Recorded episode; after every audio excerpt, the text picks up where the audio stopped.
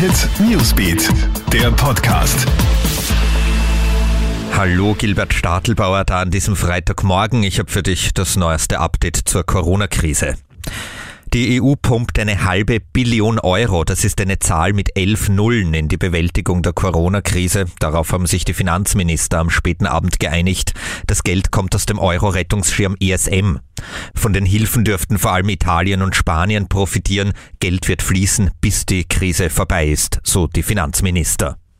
In New York zirkuliert das Coronavirus offenbar schon seit fast zwei Monaten. Die US-Metropole ist ja mittlerweile einer der weltweiten Hotspots der Erkrankung.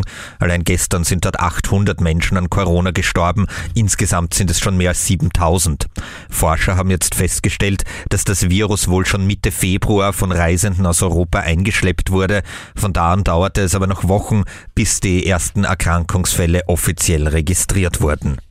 Auf dem Weg der Besserung ist Boris Johnson. Der an Corona erkrankte britische Premier hat am Abend die Intensivstation eines Londoner Spitals verlassen können. Er wird nun auf der Normalstation behandelt und engmaschig überwacht, wie es heißt. Der 56-Jährige musste zwei Tage lang intensivmedizinisch versorgt werden. Er musste aber nicht künstlich beatmet werden.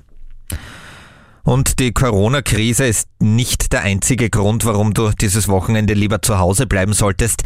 Die Waldbrandgefahr ist momentan so hoch wie selten zuvor. Da verwarnt die Feuerwehr. Stellenweise sind die Böden bis zu 40 Zentimeter tief ausgetrocknet. Da reicht es, beim Beinevertreten in Waldnähe eine Zigarette wegzuwerfen.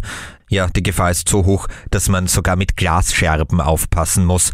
Auch ein in Waldnähe abgestelltes Auto kann durch den heißen Motor ein Feuer auslösen. Die Situation ist also echt gefährlich. Das war unser Newsbeat Podcast am Freitag. Die aktuellen Infos auch on air auf Krone Hit, online auf KroneHit.at, da zum Beispiel in unserem Corona Live Ticker. Bis zum nächsten Mal. Tschüss. Krone Hit Newsbeat, der Podcast.